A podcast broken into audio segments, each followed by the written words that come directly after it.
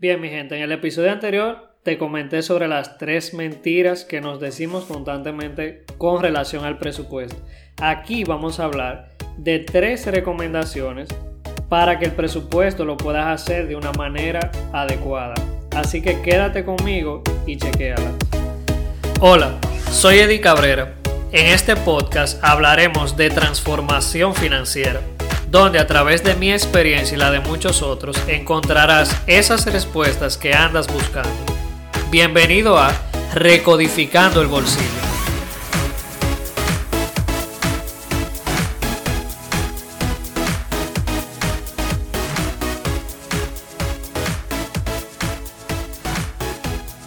Hola, hola, hola, ¿qué tal mi gente? Bienvenidos a otro nuevo episodio de Recodificando el Bolsillo. Gracias a ti que estás ahí constantemente escuchando.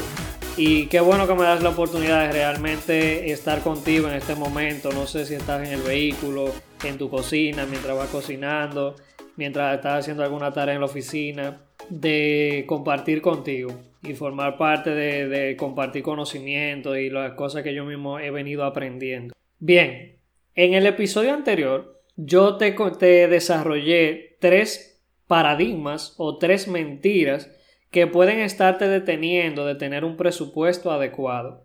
Si no has podido escucharlo, aunque realmente no hay una línea, o sea, no eh, puedes escuchar perfectamente este y luego aquel, o sea, no hay un orden específico, pero te recomiendo que vayas y lo escuches para que puedas también empaparte de, de esa parte y unas ambas informaciones y puedas entonces ponerlo en práctica para lo que yo considero que es una herramienta básica de tener unas finanzas en orden, que es tu presupuesto. En este episodio voy a comentarte sobre algunos puntos a tomar en cuenta que normalmente son los que yo he visto que más fallamos a la hora de tener un presupuesto adecuadamente. Recuerda que, como te dije al principio, el presupuesto puede ser tu herramienta principal y la base de tener unas finanzas saludables, por lo que te, recomiendo que le dediques mucho empeño y carácter a crear un presupuesto adecuado. Y todo lo que puedes construir de aquí en adelante, inversiones, eh, estabilidad financiera, paz financiera, va a estar apoyado en esta base que sería tener un presupuesto adecuado. El primer punto donde entiendo que muchas personas fallamos, y en mi caso me incluyo, me pasó muchísimo, es en tomar en cuenta gastos esporádicos o que no son fijos. Es muy fácil tener en cuenta los gastos fijos como pago de renta, de celular, de gimnasio, etc. Pero me llegó a pasar muchas veces que yo llevaba mi presupuesto al pie de la letra, pero por alguna razón el dinero se desaparecía de todas maneras.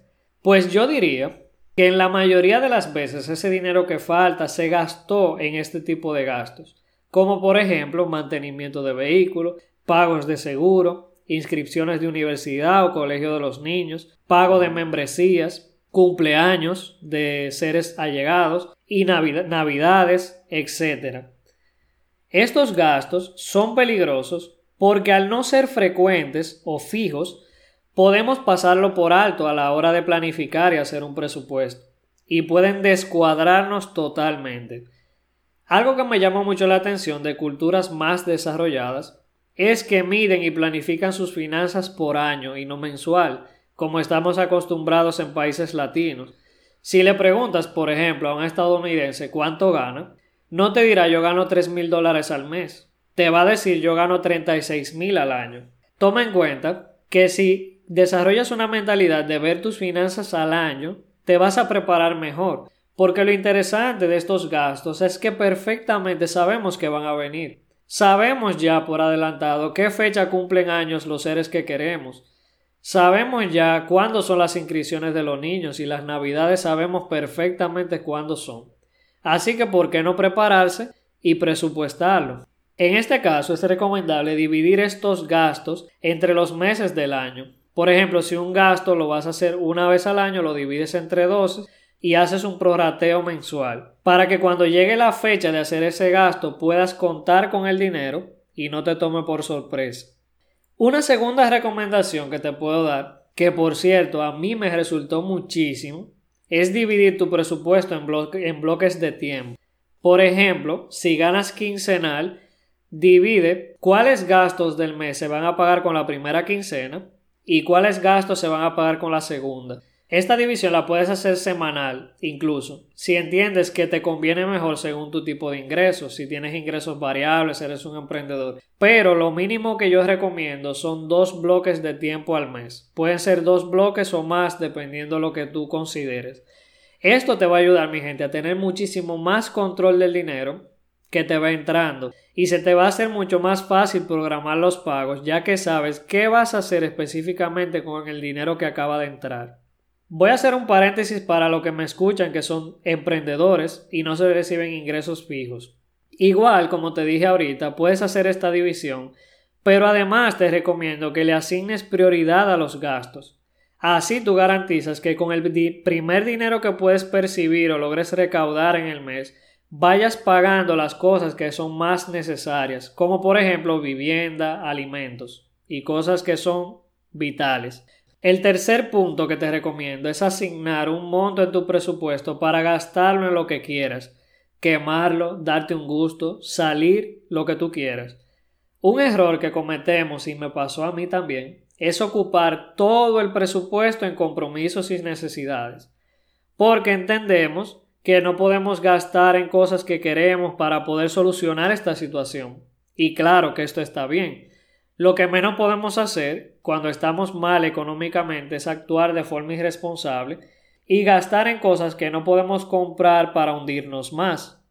Pero, por lo menos en mi experiencia, somos humanos y en mi caso yo te puedo durar tal vez un par de meses cumpliendo solo compromisos.